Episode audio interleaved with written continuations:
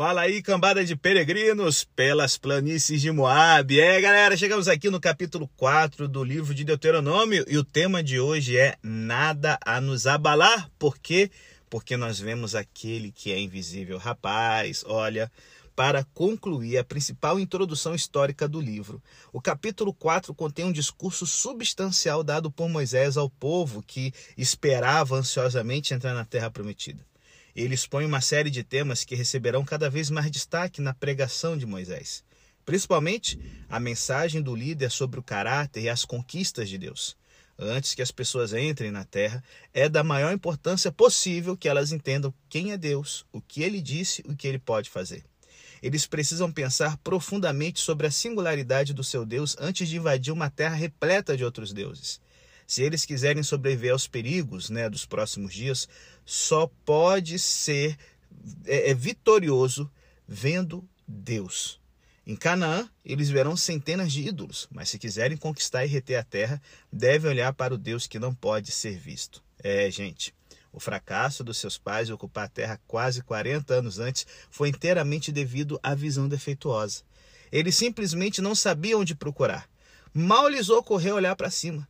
Olhando para o futuro, eles estavam mais conscientes de gigantes do que das uvas, certo? Olhando ao redor, eles podiam ver pouco além de seus próprios recursos limitados, totalmente ofuscados pela força militar e fortalezas maciças das pessoas cujos territórios hostis estavam ao longo do seu caminho. Olhando para dentro, seus corações falharam por medo. Olhando para trás, eles pensaram que poderia até ter sido melhor não ter deixado o Egito. Mesmo quando eles pensaram em Deus, eles tinham uma imagem pateticamente distorcida da sua natureza. Oh, o Senhor nos odeia, disseram eles. Ele nos tirou do Egito para nos destruir. Oh, meu Deus! Nada poderia estar mais longe da verdade. Por isso que o retrato de Deus dado a Moisés para compartilhar com o povo antes de começar sua marcha para a terra foi de um generoso doador, certo? Verso 1 ao 12. Um Senhor soberano, verso 13 ao 28 libertador misericordioso, verso 29 ao 34, e amante incomparável, verso 35 ao 43. Tá curioso? Quer ter essas percepções claras na sua vida também? Vem com a gente depois da vinheta, no próximo bloco, vamos aprender um pouco mais sobre esse generoso doador.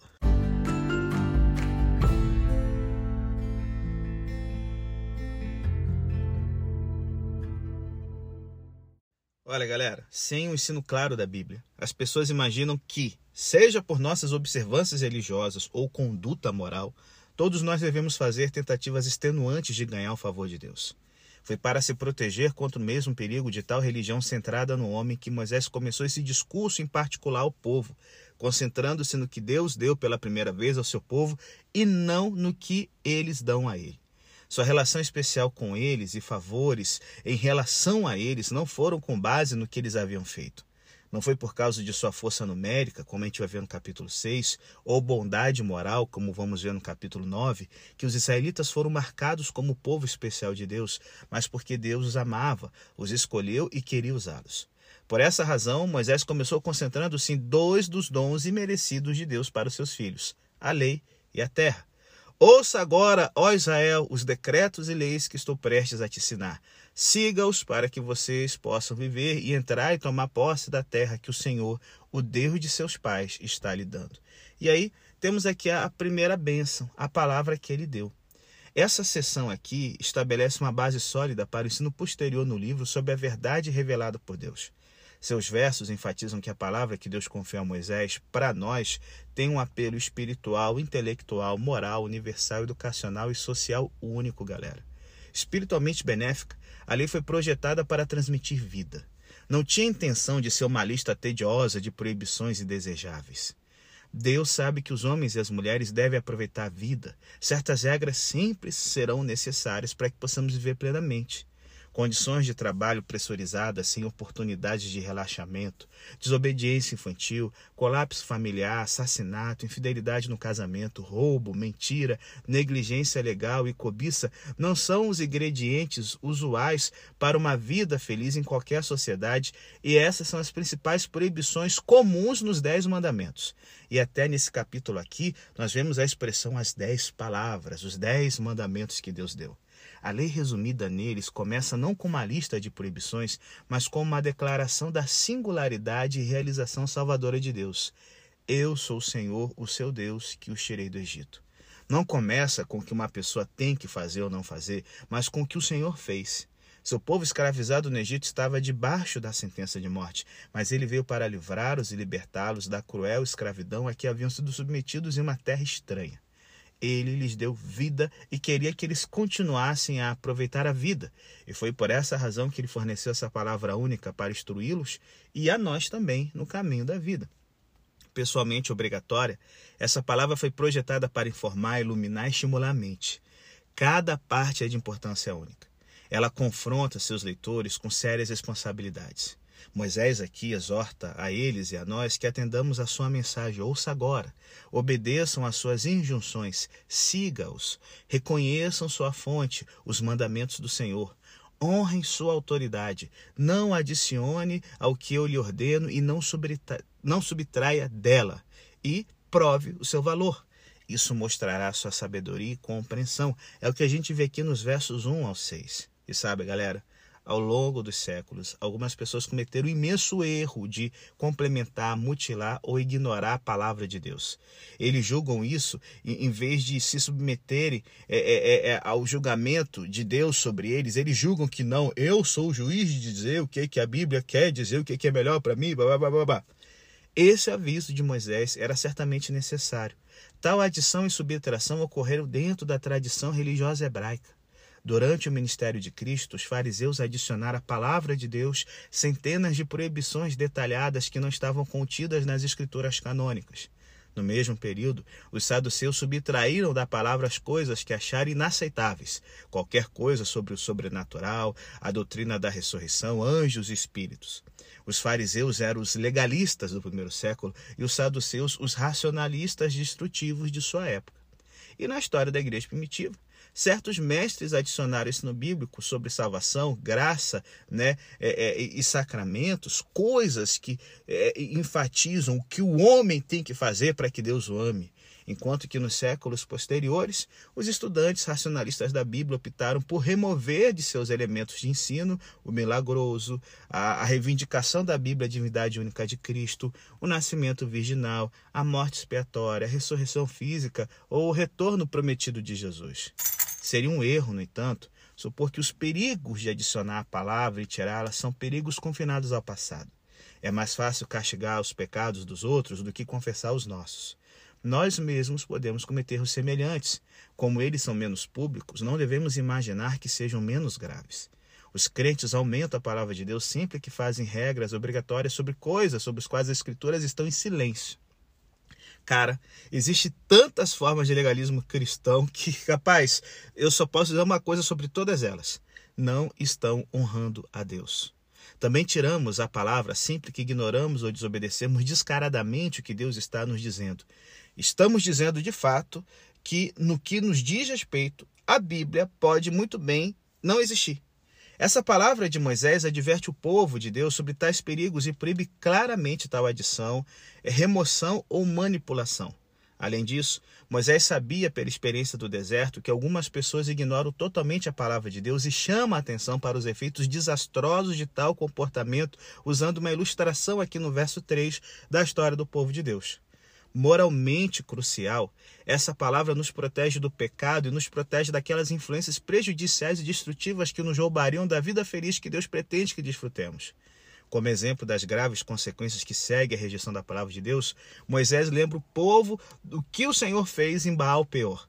Naquela época, como a gente já viu em números, alguns homens israelitas tiveram relações sexuais com as mulheres moabitas, participando da adoração a Baal, que encorajou tais práticas e se curvaram a ídolos pagãos.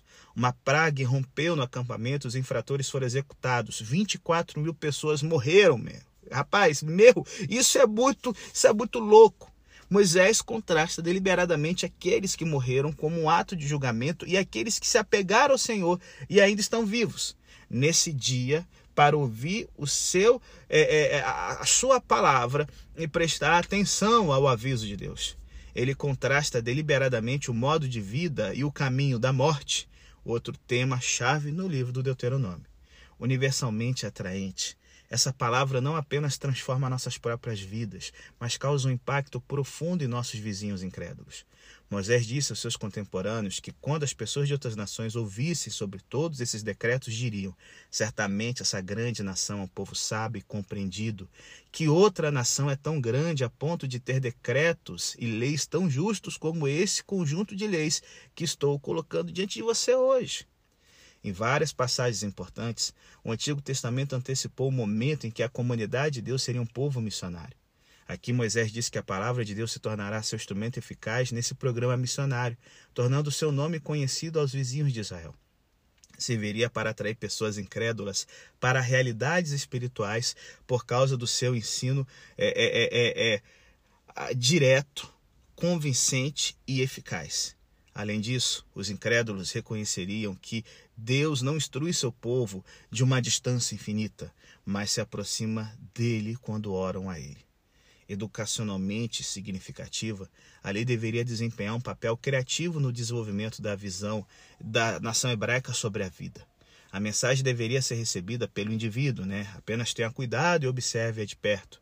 Estimada dentro das famílias, ensine aos seus filhos e comunicada a cada geração sucessiva e aos seus filhos depois deles. Como veremos, a educação das crianças, bem como a preservação da vida doméstica e familiar, são aspectos especialmente importantes do ensino desse livro. E, por fim, socialmente influente, a verdade que Deus dá na lei tem um efeito unificador e purificador dentro da vida da nação. Reúna o povo diante de mim para ouvir as minhas palavras.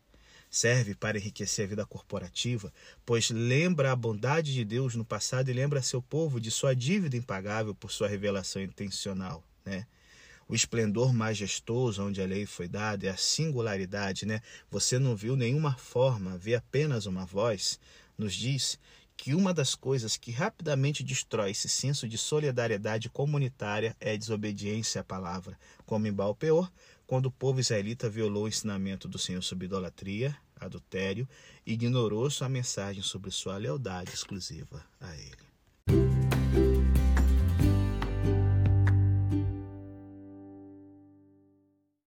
A segunda bênção que podemos ver aqui em Deuteronômio, galera, é a terra que Deus forneceu. Os anos difíceis de sua existência cansada como refugiados inseguros estava quase no fim. O território que estava à frente deles era propriedade de Deus, pois ele é o dono de tudo. Foi também a provisão de Deus para o seu povo escolhido e o presente de Deus. Essa é a terra que o Senhor, Deus dos seus pais, está lhes dando. A mensagem desse livro sobre a terra enfatiza que na mente de Deus não há distinção entre o sagrado e o secular. Toda a vida pertence a Deus. Ele não está exclusivamente interessado na lei, ele está igualmente preocupado com a terra. Deus deu a eles a palavra no Monte Sinai, mas também lhes deu a terra. Os dois estavam unidos. Eu te ensinei decretos e leis para que você possa segui-los na terra que está entrando. Os dons de Deus, no entanto, são mais do que privilégios imerecidos, eles também são responsabilidades, sabe? Era uma boa terra, mas foi possível contaminá-la. Era um sinal da abundante generosidade de Deus para com eles, mas, ignorando esse fato, eles poderiam deixar de respeitar o seu presente e viver ingrata egoisticamente nela. Além disso, embora Deus tenha confiado a eles como um povo, Deus ainda era o seu dono.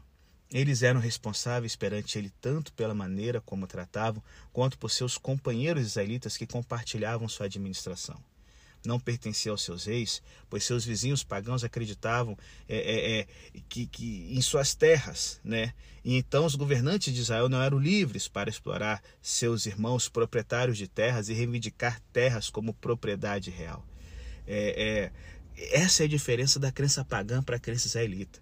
Na ideia pagã, como o rei era o Deus vivo entre os seres humanos, ele podia fazer o que quisesse com a terra. Já na Bíblia, quando uma adoradora de Baal, como Jezabel, ela tenta é, fazer o que bem quiser, saqueando a propriedade de um vizinho, Nabote, o profeta Elias deixou claro que tal conduta era totalmente inaceitável em Israel.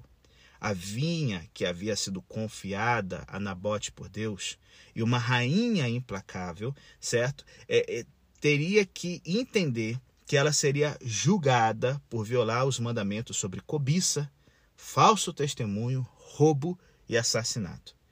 Esse ensinamento sobre a terra não é apenas um detalhe geográfico interessante, principalmente de interesse para estudantes de história de Israel. tem algo extremamente importante para nos dizer onde quer que vivamos no mundo. A terra foi dada por Deus com confiança. É, é, é como a esfera local precisa da atividade futura de Israel. Eles não eram livres para fazer exatamente o que queriam com isso. Da mesma forma, Deus deu a cada um de nós áreas de oportunidade privilegiada onde devemos passar nossas vidas e onde elas podem ser vividas para a sua glória. Nossa casa, nosso trabalho, nossa igreja, nosso bairro, nosso país.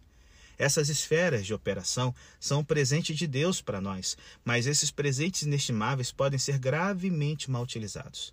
A vida é boa e é a vontade de Deus que sejamos felizes nela. Deus não é um estraga prazer, um mata alegria. Deuteronômio frequentemente faz uma afirmação fortemente positiva de que a experiência sobre a palavra de Deus na terra é, é de, de Deus deve ser completamente agradável.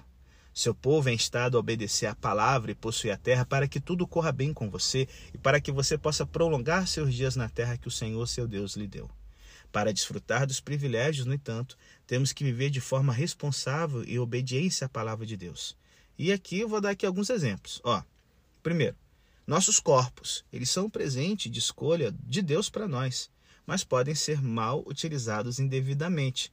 Alguns cristãos constantemente desobedecem o mandamento de Deus de ter o dia de descanso a cada semana e se esforçam demais como uma máquina. Outros estão tão ocupados com outros compromissos, mesmo com o serviço cristão, que esqueceram que a vida familiar é um dos maiores privilégios da vida quase exclusivamente preocupados com outras coisas, eles pensaram pouco é, é, de, de, de como é bom ficar em casa até que um casamento esteja em risco ou as crianças comecem a perder o interesse em um pai persistentemente ausente.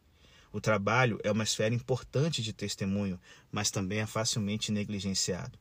Devemos testemunhar a realidade da nossa fé pela qualidade do nosso trabalho, bem como a fidelidade de nossas palavras. Infelizmente, Sempre tem havido cristãos trabalhando é, é, é, é numa forma que algo que deveria ser um evangelismo louvável se torna uma obra medíocre. Nossas igrejas locais são outra esfera de excelente oportunidade, mas também são contaminadas pela apatia, crítica, uma atitude dominadora ou uma preocupação egoísta com nossas próprias responsabilidades particulares, com a exclusão de quase todo o resto. É possível ser um cristão ativo, mas um vizinho decepcionante. Estar tão ansioso para participar das reuniões da igreja que negligenciamos a, a, a pessoa que está do outro lado da estrada e, portanto, perdemos uma oportunidade natural de cuidado amoroso, serviço prático e testemunho consistente. Podemos estar tão ocupados com as atividades da igreja local que nossas oportunidades sociais e políticas são totalmente ignoradas. A vida na terra é um presente inestimável de Deus, mas também é a nossa oportunidade privilegiada.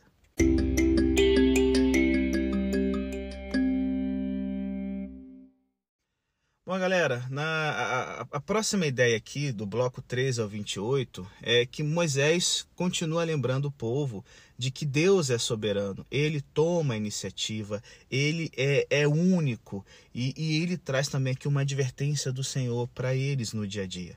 Bom, é, é muito claro é, que a iniciativa aqui da aliança é de Deus. É, o que está aqui no verso 13, ele declarou a você sua aliança. Essas palavras importantes nos apresentam uma das principais ideias de Deuteronômio. Deus não é simplesmente um doador benevolente, ele generosamente deu a lei e a terra aos israelitas, porque, como Senhor soberano de toda a terra, ele os escolheu como seu povo especial. No Sinai, ele entrou em uma aliança ou acordo com eles porque queria que eles compartilhassem uma santa parceria com ele. Né? Então, assim, isso aqui fica muito claro. A iniciativa foi de Deus. porque Deus ele é singular, ele é único. Era comum que no, no tempo antigo de, do, do povo de Israel as pessoas fizessem tratados, certo? É, entre uma parte mais fraca, que seria o vassalo, e uma parte mais forte, que seria o sucerano. Nesses tratados ficava especificado o que, que o, o, o líder faria e o que, que o subordinado faria. Deuteronômio deixa claro que Deus iniciou amorosamente a aliança, fazendo o seu próprio tratado distinto com seu povo.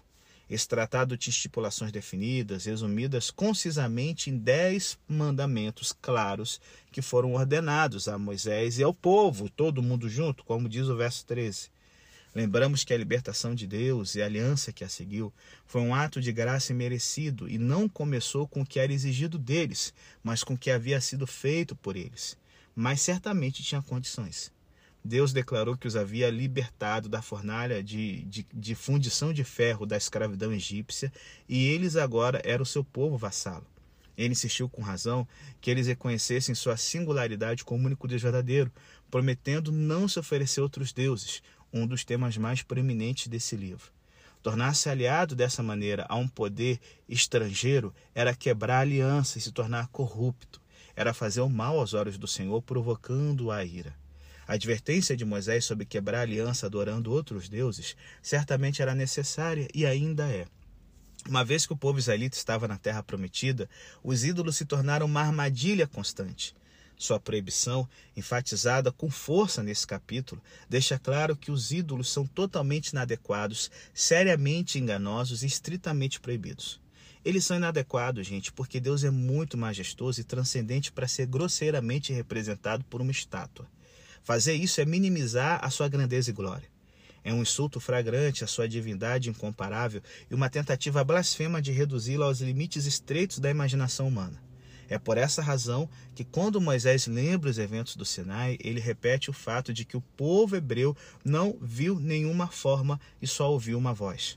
Além disso, os ídolos são enganosos. Eles alimentam a mente com ideias erradas sobre Deus. Deus é soberano. Ele governa o mundo inteiro e age onde e quando quiser. Os ídolos criam a impressão de que, precisamente localizados em determinado lugar ou restritos a uma área mensurável, Deus pode ser controlado ou manipulado. Deus é imortal, galera. Ele é vivo e altivo na história, não apenas do seu próprio povo, mas de todas as pessoas. Ídolos são objetos perecíveis e sem vida, condenados a acabar no pó. Deus é o Criador, o Criador de todo o universo, de tudo dentro dele. Quando as pessoas fazem representações das coisas que Deus generosamente fez, elas adoram a criatura em vez do Criador. Deus é amor, ansioso para falar ao seu povo e ouvir o seu clamor. Os ídolos são mudos e surdos. Moisés já disse que as nações vizinhas identificarão três coisas pendentes sobre o Deus de Israel. Ao contrário de seus ídolos silenciosos, imóveis e surdos, ele fala com seu povo. Ele vem ao lado deles e ouve suas aflições os ídolos, petições, né, na verdade, né? Assim, aflições, eu tô aflito, eu vou pedir, é claro, mas bom, você entendeu? Os ídolos, especialmente mencionados por Moisés, eram comuns em todo o mundo do Oriente Médio. Países como Egito, onde eles haviam habitado, e Canaã, para onde eles estavam prestes a entrar, tinham inúmeras imagens de deuses, é, é, como humanos, como animais, pássaros, répteis e peixes. Muitos do povo israelita se lembraram da infância no Egito, onde havia enormes ídolos de pássaros alados que muitas vezes é, é, é viam em, em, em seu cativeiro, e de muitas outras estátuas de cobras, macacos, crocodilos, hipopótamos, touros, aos quais seus senhores de escravos haviam oferecido sua lealdade. Havia outro perigo mais sutil do que a fabricação de ídolos: a adoração ao mundo criado que só Deus havia feito Sol, lua e as estrelas eram comuns como deuses e divindades da maioria das religiões dos seus vizinhos, e a adoração de tais ídolos é igualmente proibida. Ela abusa grosseiramente dos presentes, esquecendo-se daquele que os deu. E a coisa mais séria aqui sobre os ídolos, no entanto, é que eles são proibidos. Tenha cuidado para não esquecer a aliança do Senhor seu Deus que ele fez com você, não faça para si um ídolo na forma de qualquer coisa que o Senhor seu Deus tenha proibido. Eles foram libertados da fornalha de fundição de ferro do Egito, mas experimentarão fogo consumidor da ira de Deus se deliberadamente o desobedecerem, voltando-se para os outros deuses. Ele é um Deus ciumento que não tolerará rivais. Os israelitas seriam o povo de sua herança, o que significava que eles podiam é, é, é, ter uma coisa assim muito clara na mente eles não pertenceriam a mais ninguém. Ídolos ainda são ofensivos a Deus, galera. Martinho Lutero disse que se um homem não quer ter Deus, ele deve ter seus ídolos. Os ídolos são substitutos de Deus. Eles não são necessariamente feitos de madeira, pedra ou metal precioso. Ídolos desse tipo material certamente estavam na mente de Moisés quando ele falou com o povo, mas dificilmente poderiam ter sido os mais altos na mente do apóstolo João quando ele fechou sua primeira carta com a advertência dramática: Filhinhos, afastem-se dos ídolos. Mesmo no primeiro século, ele pode muito bem ter pensado em formas menos tangíveis de idolatria, como as predominantes em nosso tempo. É, olha, quando a gente pensa no final do século XX e o início do nosso século, nós vemos vários ídolos como o narcisismo, que é a autoadoração, e o hedonismo, que é a adoração do prazer. Nós temos também visões de mundo que precisam ser expostas e habilmente desarmadas, sabe, por qualquer cristão bem informado. Porque na sociedade de hoje, a idolatria pessoal pode facilmente levar à forma de um relacionamento inútil e prejudicial, certo? Um hábito destrutivo, um vício uma paixão controladora, uma atração sinistra por aquilo que tira a nossa força e nossa paz, uma preocupação materialista, uma ideia fixa. Na vida das nações, as ideologias rapidamente assumem proporções idólatras. Gente, por favor, ano de eleição, para de ser otário. Foge dessa coisa de ah, a direita representa Deus, a esquerda representa Deus. Não, essas ideologias elas são escravizantes, cara.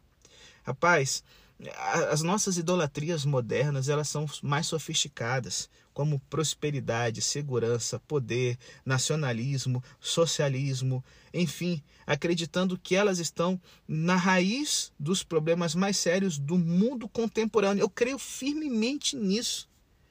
Boa parte dos nossos problemas hoje são essas coisas que tomam a atenção e o, o, a devoção que só Deus deve receber. Qualquer coisa é idólatra se ficar entre nós e Deus. Falando um pouco de eleição aqui, é pecado votar no Lula, no Bolsonaro, no Ciro, é, Simone Tebet, Emael, quem quer que seja, Cabo, nenhum. Você pode votar em que você quiser.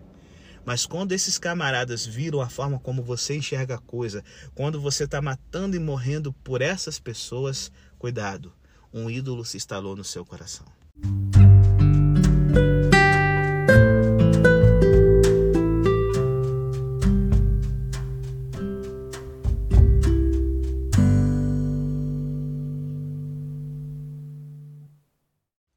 A terceira ideia que aparece no capítulo 4, galera, é do libertador misericordioso. Moisés vai expor a verdade da libertação prometida por Deus. E agora ele se volta para os pecados futuros do povo e depois para suas antigas misericórdias. E é interessante aqui no verso 30, ele fala sobre o, o, o futuro de Israel. Ele diz que Deus vai expulsá-los da terra se eles se afastarem da sua lei. Só que isso não vai ser uma punição vingativa, mas uma expressão de amor refinador. Deus sabe que em sua prosperidade eles rapidamente o esquecerão. Somente a adversidade os levará aos seus sentidos é, plenos de santidade. Quando eles têm tudo, eles ignoram que Deus encheu suas mãos com inúmeras bênçãos. Somente quando eles não têm nada, eles valorizarão o que perderam. Apesar das advertências, eles se esquecerão de Deus. No entanto, apesar dos seus pecados, Deus não se esquecerá deles. Mesmo quando abandonamos a Deus, ele não falha conosco. Ele ama tanto o seu povo que não pode suportá-lo para é é, é, é, é, assim, não pode suportar a ideia de ficar longe dele. Deus está tão determinado a trazê-los de volta que explica cuidadosamente o processo pelo qual os transgressores poderão retornar. Assim como ele os tirou do Egito, ele também os resgatará de sua futura terra de cativeiro, mesmo de lá, o lugar estrangeiro, o lugar de culpa e desolação, certo? Se lá você buscar o Senhor, seu Deus, você voltará para o Senhor. É o que está aqui no verso 29 e 30. Aqui estão as condições de uma libertação renovada. Busca sincera de todo o seu coração, arrependimento genuíno, retorne ao Senhor e obediência imediata, obedeça a Ele. Quando os infratores se tornam penitentes, eles fazem novas descobertas da misericórdia divina. Eles sabem de sua generosidade com os outros, mas provam por si mesmos que ele é misericordioso, próximo, né? ele não os abandonará, e confiável. Ele não se esquecerá da aliança com seus antepassados. Em segundo lugar, Moisés fala sobre a bondade de Deus nos dias anteriores. Pergunte agora sobre os dias anteriores, é o que está aqui no verso 32. O povo é convidado a voltar à história muito antes do seu tempo e estender a mão, sabe, é, é, é, é no espaço, né? Estenda aí de uma extremidade dos céus à outra, para ver se alguém já ouviu falar de coisas maiores do que o que Deus fez pelo seu povo. Certamente sua misericórdia anterior encoraja o seu arrependimento atual. Eles devem se lembrar dos poderosos atos de Deus como Criador, Revelador e Redentor. Ele nos abrigou. Ele agora faz um apelo para nós. Ele nos promete que nos libertará. Aqueles que se afastam dos seus pecados se lembram com gratidão que ele já acolheu os pecadores anteriores. Além disso, ele os transformou. Esse braço estendido continua a alcançar todos os que reconhecem sua necessidade de perdão e reconciliação. O triplo testemunho da Escritura, história experiência é que aqueles que buscam a Deus sempre o encontram.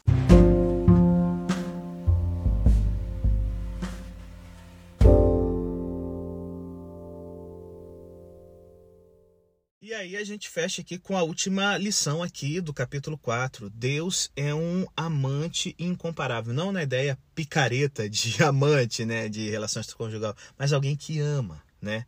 Deus age com misericórdia porque ele é o único que ama de verdade. Ele não ignora nossas transgressões, ele as julga, sabendo que sem controle elas vão nos arruinar. O pecado é impiedosamente destrutivo, gente. Isso prejudica a gente, afeta negativamente as outras pessoas e sempre entristece a Deus. Ele fala contra isso sabendo que só ele pode lidar efetivamente com isso. Por isso, Moisés aqui apresenta ao povo um retrato de Deus que atende às necessidades dos pecadores arrependidos e restaurados, no verso 35 a 49. Deus é incomparável, Deus é amor. O amor de Deus é vividamente retratado aqui como único, é verbal, visual, contínuo e relevante.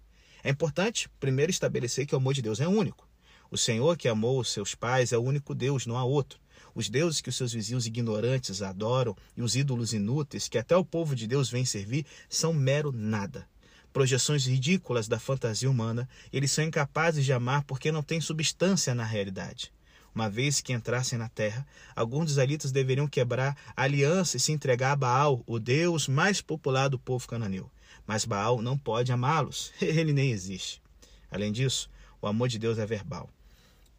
Não nos resta adivinhar é, é, sua natureza esperar que possamos ser amados. Não, ele nos fala sobre isso do céu, ele fez você ouvir sua voz e você ouviu suas palavras. É, é, é a palavra de amor que Deus fala ao seu povo é autêntica e relevante, tem uma origem celestial e uma aplicação terrena. Deus fala em uma variedade de circunstâncias diferentes porque quer que saibamos o quanto Ele nos ama. Há momentos, no entanto, em que não importa o quão solidário, é, é, as palavras não são suficientes. Portanto, o amor de Deus é visual também. Naturalmente, os escravos hebreus queriam ver Deus em ação. Eles sabiam é, das grandes narrativas patriarcais que ele poderia falar com seu povo, e através de Moisés ele falou com eles. Eles desejavam, no entanto, ver Deus trabalhando em seu próprio tempo, e isso aconteceu. Foi porque ele amava os seus antepassados que ele os tirou do Egito. No Êxodo, ele manifestou sua presença pela coluna de fogo e pela nuvem e demonstrou seu poder. Foi por sua presença e sua grande força. Como eles poderiam duvidar do amor dele quando ele fez tanto por eles? Mas também temos uma outra coisa: o amor de Deus é contínuo. Algumas dessas pessoas que estavam nas planícies de Moab podem ser tentadas a dizer: sim, eu estou convencido de que Deus provou seu amor por nós, né? Mas assim, os nossos pais, cara, como posso ter certeza de que Ele me ama hoje, eu aqui? Aqui Moisés diz que agiu, é, é, é, que Deus agiu de forma redentora no passado, não apenas porque amava os seus pais, mas porque escolheu os, eles, os descendentes dos escravos do Egito. As pessoas que entraram na terra são amadas tanto quanto aquelas que não a viram. O amor de Deus não se limita a nenhuma geração em particular. Ele ama os descendentes, bem como os antepassados. Ele nos ama tanto quanto os que vieram antes. Moisés fecha aqui, lembrando ao povo que o amor de Deus é relevante. Não é simplesmente um tópico doutrinário sobre revelação e redenção no passado. Ele os tirou do Egito para lhes dar uma terra que ele havia generosamente preparado para trazê-los à sua terra, para dá-la a você por sua herança, como é hoje. Observe o repetitivo uso da palavra hoje, nesse dia.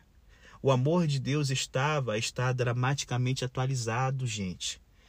Era tão contemporâneo e relevante que incluía a localização precisa de locais de refúgio para as duas tribos e meia que já haviam recebido seu território nas terras recém-conquistadas na Transjordânia. As outras tribos deveriam mais tarde receber cidades de refúgio semelhantes, às quais qualquer um que matasse uma pessoa acidentalmente poderia procurar proteção até que o caso fosse resolvido por um juiz israelita. E, ó, as vendetas, né, as disputas de sangue eram práticas cotidianas comuns em todo o antigo Oriente Médio, e um infrator inocente estaria em perigo imediato dos parentes irados de uma vítima disposições legais desse tipo só poderiam ter sido pensadas, né, antes de qualquer problema por um Deus que ama. Essa primeira referência essa cidade de refúgio, aqui no livro, é um lembrete da provisão amorosa de Deus para o estilo de vida futuro de Israel. Ele está apaixonadamente preocupado com questões sociológicas e teológicas. Um grande número de nômades do deserto estava prestes a fazer suas casas em um ambiente social novo e diferente. Suas tendas deveriam ser substituídas por casas, o espaçoso deserto trocado por ruas e mercados lotados. Sua experiência temporária de peregrinos passa agora para um padrão de vida mais previsível. As mudanças inevitáveis exporiam a vulnerabilidade humana, exigindo não apenas flexibilidade social, mas também desenvoltura espiritual. A nova vida os envolveria diretamente em questões de comércio, indústria local, habitação e Deus deixou claro que não os deixaria sem diretrizes firmes sobre a vida na cidade. O caminho a seguir estava repleto de ricas oportunidades, mas também os confrontaria com tentações perigosas. E, gente, tem muito, muito adventista que fala, ah, é a cidade maldita, vida no campo, vida no campo, mas a urbanização é um tema importante de Deuteronômio. A frase em seus portões ocorre cerca de 25 vezes nesse livro e é encontrada apenas duas vezes em outras partes do Antigo Testamento. Deus compartilhou seus altos ideais para essas cidades em desenvolvimento. Ele planejou que as novas comunidades fossem dedicadas à justiça humana, à integridade espiritual, preocupação ecológica, responsabilidade moral, estabilidade familiar e compaixão social. O Senhor desejava que seu povo fosse abençoado na cidade, bem como no campo, mas esse ideal só seria realizado quando as pessoas dentro das cidades reconhecessem a singularidade de sua natureza e a supremacia de sua palavra. Deus ainda está preocupado com questões sociais, morais, econômicas e os insights de Deuteronômio continuam a ser relevantes. Eles não podem ser transferidos automaticamente para contextos urbanos, urbanos contemporâneos, eu sei mas eles nos fornecem um paradigma importante e gráfico dos valores imutáveis de Deus para a vida na cidade moderna. Viver no campo é melhor? Com certeza. É mais saudável? É. Mas se liga. Deus também tem um projeto para o seu povo nas cidades, porque tem muita gente em cada cidade onde vivemos que precisa ser salva. Que você possa ser o reflexo desse amor incomparável de Deus que atrai as pessoas, sabe? Para verem que a sua vida é uma vida sábia, porque você anda em comunhão com esse Deus invisível, mas que, olha, nos deixa seguros de que nada temos a temer, que nada pode nos abalar enquanto estivermos em comunhão com Ele.